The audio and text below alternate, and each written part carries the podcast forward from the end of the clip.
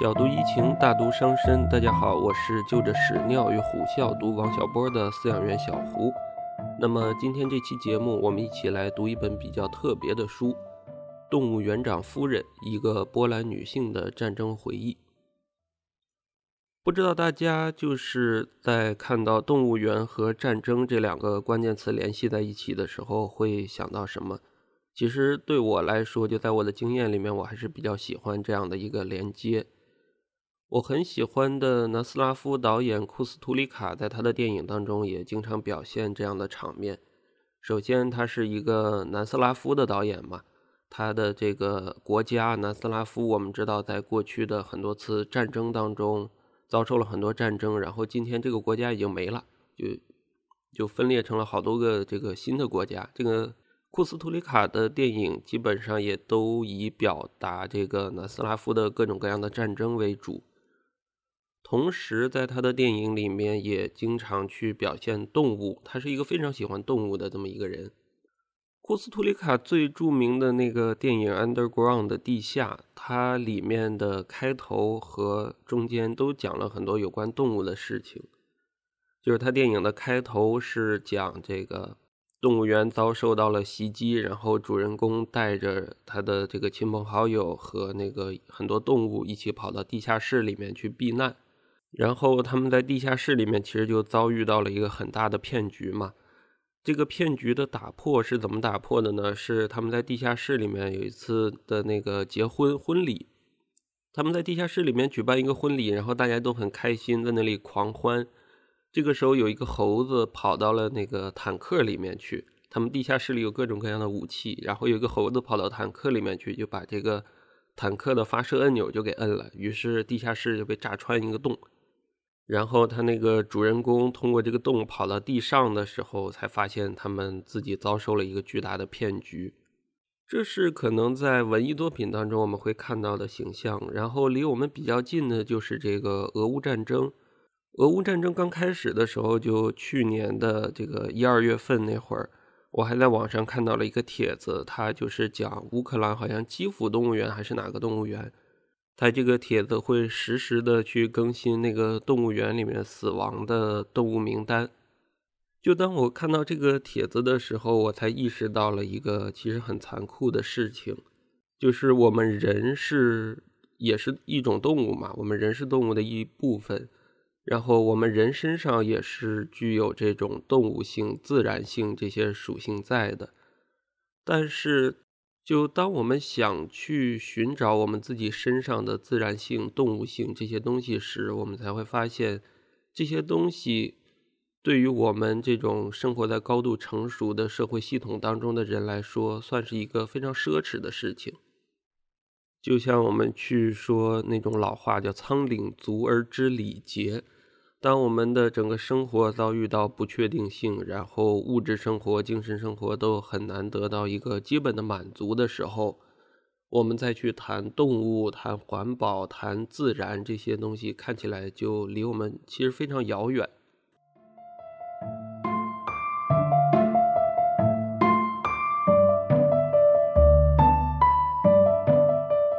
我们今天要读的这本书《动物园长夫人》，她其实就也在从这个角度去帮我们理解了动物或者说自然和人的关系。这本书的作者是美国的自然主义作家戴安娜·阿克曼。其实去看戴安娜·阿克曼她以前的很多作品，你会发现她基本上以写作那种专著为主。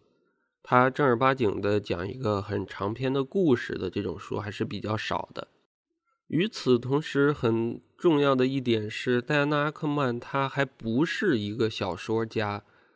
所以说他在写作就是这个《动物园长夫人》的时候，里面他尽管在讲一个很长篇的故事，但是里面它的虚构部分和非虚构部分其实还是结合的很很复杂的。就是我自己在读这个书的时候，我最开始在想，它到底是一个小说还是一个纪实的这样的文学作品？你说它是一个小说吧，但是它里面的描述很多的细节非常有质感，就你完全不敢想象这竟然是一个虚构的作品。但是如果你拿一个纪实文学的角度来看，我们又很难去相信，原来世界上会有这么样有戏剧性的事情存在。《动物园长夫人》这本书最早被引入到中国是重庆大学出版社在二零一七年的时候去引进的，当时还没有这个副标题。然后今年就二三年的二月份，人民文学出版社又重新出了一版，当然内容还是一样的，就是加了这个副标题“一个波兰女性的战争回忆”。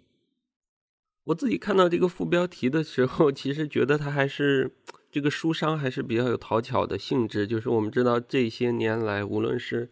战争，它是切实的发生在我们这个社会上，然后像俄乌战争，大家都很关心，同时。女性，女性这个视角也是我们这几年来大家普遍比较关注的一个话题。我们去看很多的作品，去讲女性的生存、女性主义，然后包括波伏娃这两年也因为她的第二性变得非常火。还有这段时间可能比较火的那个上野老师，那个日本的这个。但其实这些我们现在接触到的作品，对于女性在近现代当中，尤其是一个平凡女性，在近现代当中，她的起到的作用其实还是比较少的。所以我也说，《动物园长夫人》这本书算是一个比较特殊的一个作品。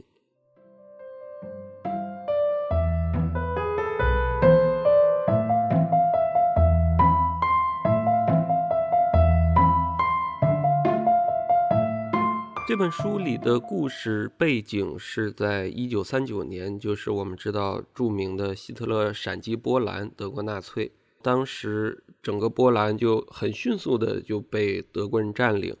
我们的主人公就是这个波兰首都华沙华沙动物园的园长雅安和他的夫人安托尼娜。这本书先是从和平时期开始讲起，讲述这个华沙动物园在。最早的时候是多么的受人欢迎，然后雅安和安托尼娜他们怎么样精心照顾这里面的动物和动物和人都去交朋友，然后华沙的市民也非常喜欢这个动物园。但是随着纳粹士兵的到来，这一个美好的景象开始迅速崩塌。首先是动物园的这种硬件设施遭到损坏。其次是里面的很多动物都要么死的死，跑的跑。于是雅安和安托尼娜他们就面临一个很重要的问题，就是如何在战争的过程中去保护这个动物园的继续存在。虽然我们都说这个动物园它可能是我们和平时期大家才有兴趣去玩去逛的一个地方，但是动物园它和工厂不一样。如果面对战争，工厂可能说关就关，然后那个机器就停掉算了。但是动物园，它即便关掉，没有游客来，里面的动物也是要吃要喝的。要吃要喝，就意味着要有钱。那么他们怎么样保证这个合理的经济运行，以及大家都能处在一个相对安全的状态当中？于是这个时候就有一个很特殊的人出场，他是德国的柏林动物园的，应该叫园长吧，也是希特勒他们的说叫希特勒的首席动物学家。而这个时候就我看的时候也很好奇，但是他书里面后来有解释，就为什么希特勒会需要一个动物学家。就是说，我们知道希特勒对犹太人的这种屠杀、这种迫害，它是和种族主义有关的。然后，当他去想寻找到一个种族主义的自然在自然上面的合法性的时候，其实就要涉及到研究动物。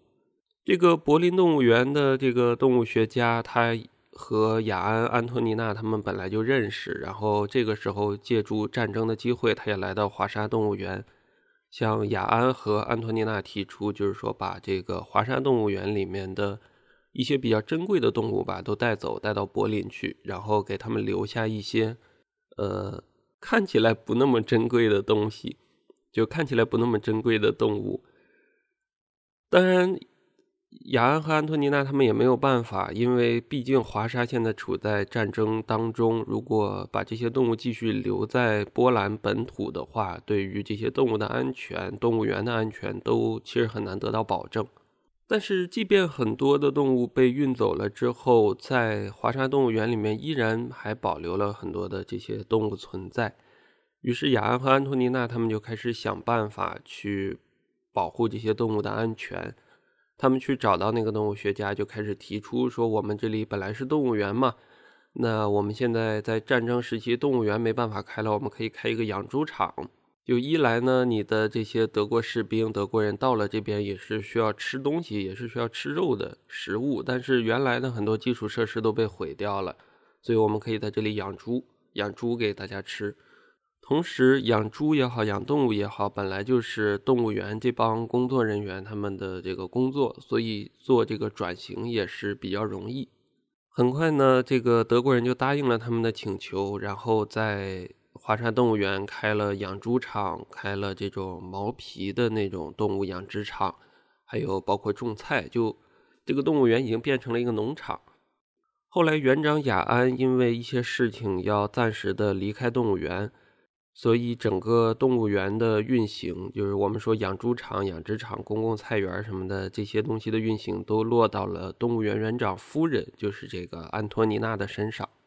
在安托尼娜主持动物园期间，她不光要照顾就是动物园员工，然后包括这些动物的安全之外，她还有一个非常特殊的任务，就是她也要保护一些波兰本地的这个叫什么起义军犹太人，保护一些这样的人。这件事情其实完全是偶然的，就并不是说安托尼娜本人她有多么强的革命意识。最开始的时候，也是一些起义军莫名其妙的逃跑嘛，打了败仗逃跑，逃到这个动物园，然后，然后安托尼娜就把他们给保护起来。紧接着，华沙动物园可以藏人的这件事情，就在起义军当中越传越开，于是大家打了败仗之后，就慢慢都逃过来，整个这个动物园园内就开始出现了一种非常特殊的景象。这里面的一个描述是。他们在动物园里面对于动物给取了人的名字，然后对于这些躲到动物园里面的人，就管他们叫动物的名字，通过这种方式来躲避德国人的追查。如果单纯这样聊的话，看起来它就有点像一个瞒天过海的这么一个故事结构，但实际上整部书里面最打动我的一些点，反而不是。这个安托尼娜她怎么样？呃，有担当，怎么样？这种很像一个平凡的英雄一样去帮助解决大家的问题的这个事情，最打动我的一点，反而是安托尼娜以及这些动物园里面的人，他们在这种战争时期，在大家都躲在动物园的这个就评论里面叫诺亚方舟，在这样的一个地方，他们其实还在为一些孩子或者是。这些年轻的起义军少年们去重新建构一个和平世界的梦想。其实整部书的叙述重点，可能也和作者本人的风格有关系吧。就是他大部分时间也是在反思和叙述，从战争、从当时他们的处境为出发点去讲述，可能人的自然性、人与动物的关系与自然的关系，或者是人与人的关系。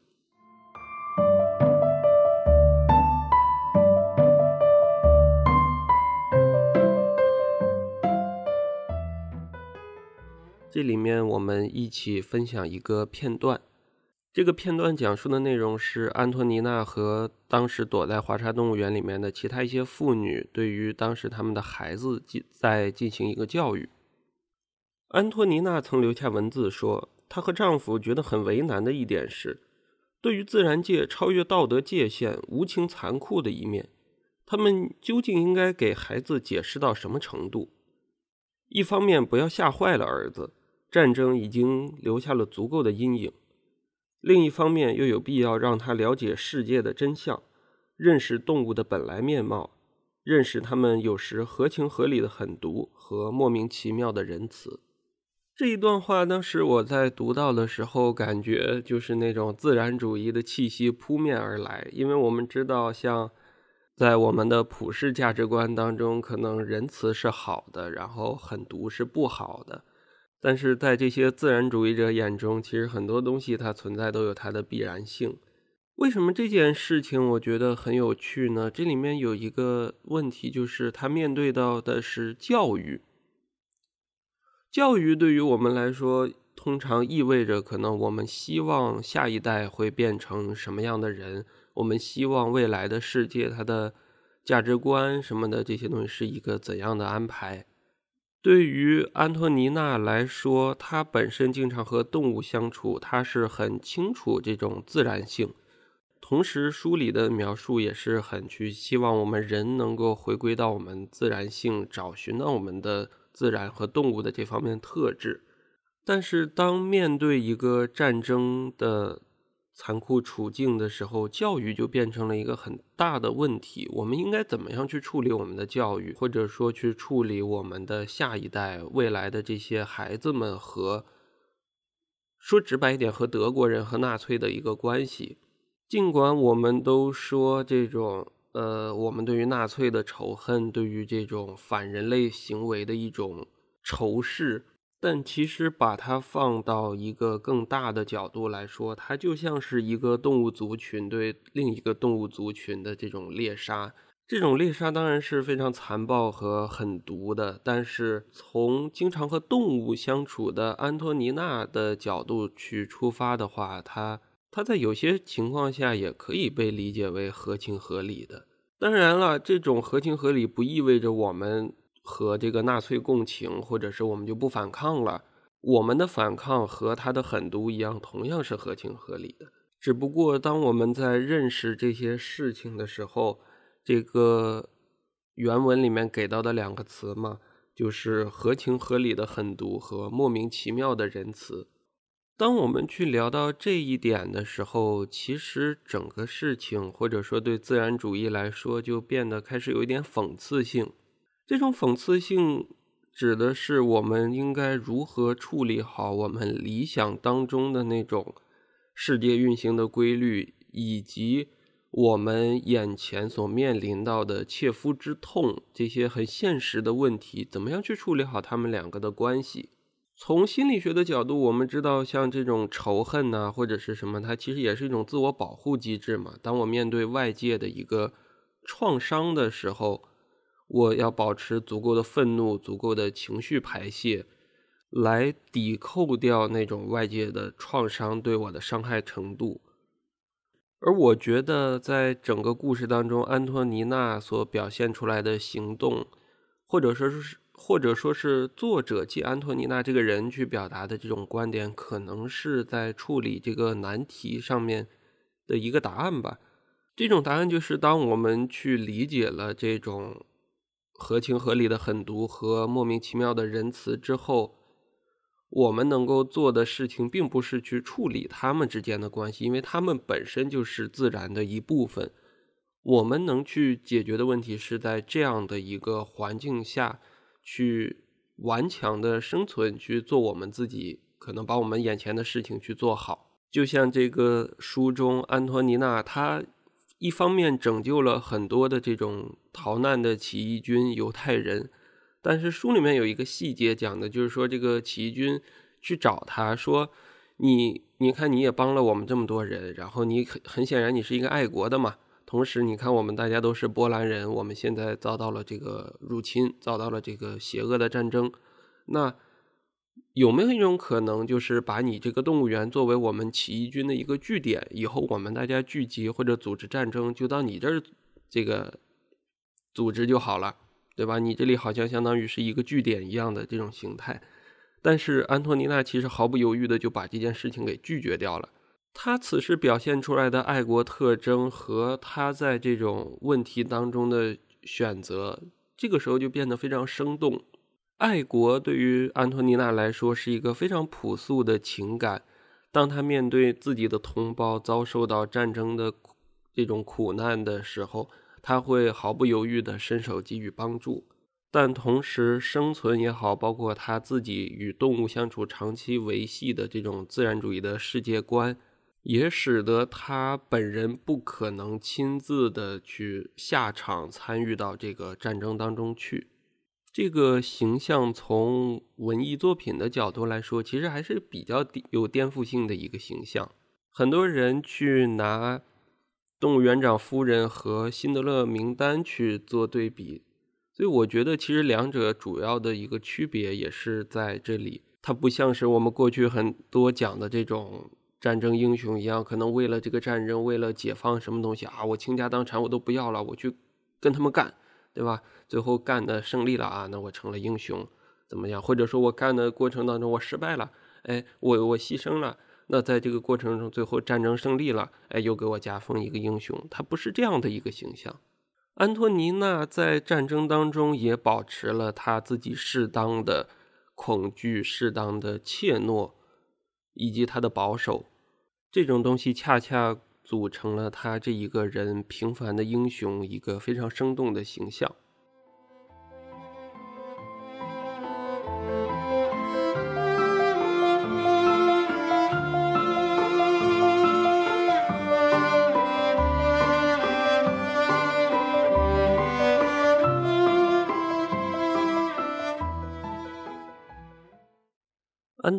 他的这种倾向，其实，在书中还有另外一个很有趣的细节：密密麻麻的鸭群，乌鸦的鸭，密密麻麻的鸭群常在空中盘旋，然后齐刷刷的落向树梢，像坠落的烟灰。德国士兵在动物园里的一项娱乐就是射杀乌鸦。待他们一走，安托尼娜就偷偷捡回一只只死乌鸦，将它们洗净。煮烂，做成腌肉酱，大家吃得津津有味儿，还以为是波兰美食中的野鸡肉酱。某次，女士们齐声夸赞这道腌肉酱肉质鲜美，安托尼娜心下偷笑，何必败了他们的胃口呢？在动物命名方面过于较真儿，毫无必要。就这里面，我们可以看到安托尼娜作为动物园园长夫人，她在动物方面的一。一个专家来说，她对于动物的爱是一个非常有克制的、非常节制的这么一种爱。他这种爱的前提是他能够很清楚的明白自己就作为人和动物之间的一个关系，这个界限到底在哪里？你看，他去捡那个被德国士兵玩死了的这个乌鸦，还拿回来直接就吃，他并没有说滥情到把。把那些乌鸦都好好的安葬一番，什么坟头再插朵小花之类的，他没有干这种事。他拿回来就给大家吃，而且做的还很美味。在这个过程当中，很显然他表现出了自己作为人的，无论是生存也好，还是包括他的享受欲望的这样的一面。与此同时，很有意思的是，大家说这个东西好像是不是那个野鸡肉做的酱呀？呃。这个时候，安托尼娜她说，在动物命名方面过于较真儿，毫无必要。其实，我们换一个角度来想的话，动物它本身是没有名字的，甚至它是没有分类的。这种分类法也好，命名都是我们人可能一厢情愿的去给它命名。乌鸦并不知道自己叫乌鸦，大象并不知道自己叫大象，那么这个野鸡肉也不知道自己就是野鸡肉。所以过去我们有一个话嘛，就是说这个一个东西叫起来像鸭子，看起来像鸭子，走起路来像鸭子，那它就一定是一只鸭子。至于它到底是不是鸭子，那其实就不重要了，对吧？所以当这个虽然是这个死乌鸦做成的肉酱，但是它大家吃着好吃，吃起来像野鸡肉酱，它带给人的这种欢乐的这种美食的体验像野鸡肉酱，那它就是野鸡肉酱。你管它是乌鸦还是什么的，其实这些东西没有必要。只要我们去放弃掉人对于动物它一厢情愿的这种命名也好、分类也好，其实这些动物本身是没有高低贵贱之分的。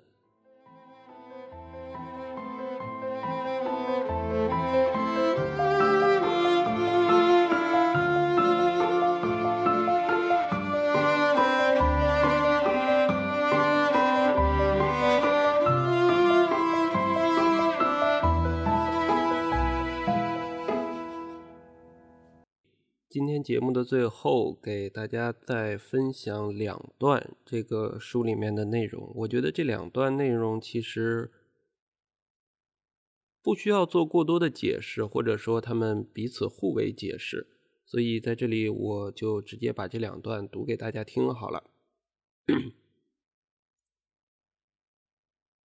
第一段。整个战争期间，安托尼娜和雅安一直没有中断他们对人畜行为的非正式研究。如此亲密地与哺乳动物、爬行动物、昆虫、鸟类以及一大群人生活在一起，就是这种研究的一部分。他问自己：为什么有的动物只花几个月就能克制自己掠夺和杀戮的本性，而人类虽然经过一个又一个世纪的修炼，却能很快变得比野兽更野蛮？第二段。被逐出自然以后，人才可能被毁灭。被自然放逐的流亡者，只能通过追问和超验，才能在日复一日的生活中对抗精神的崩溃。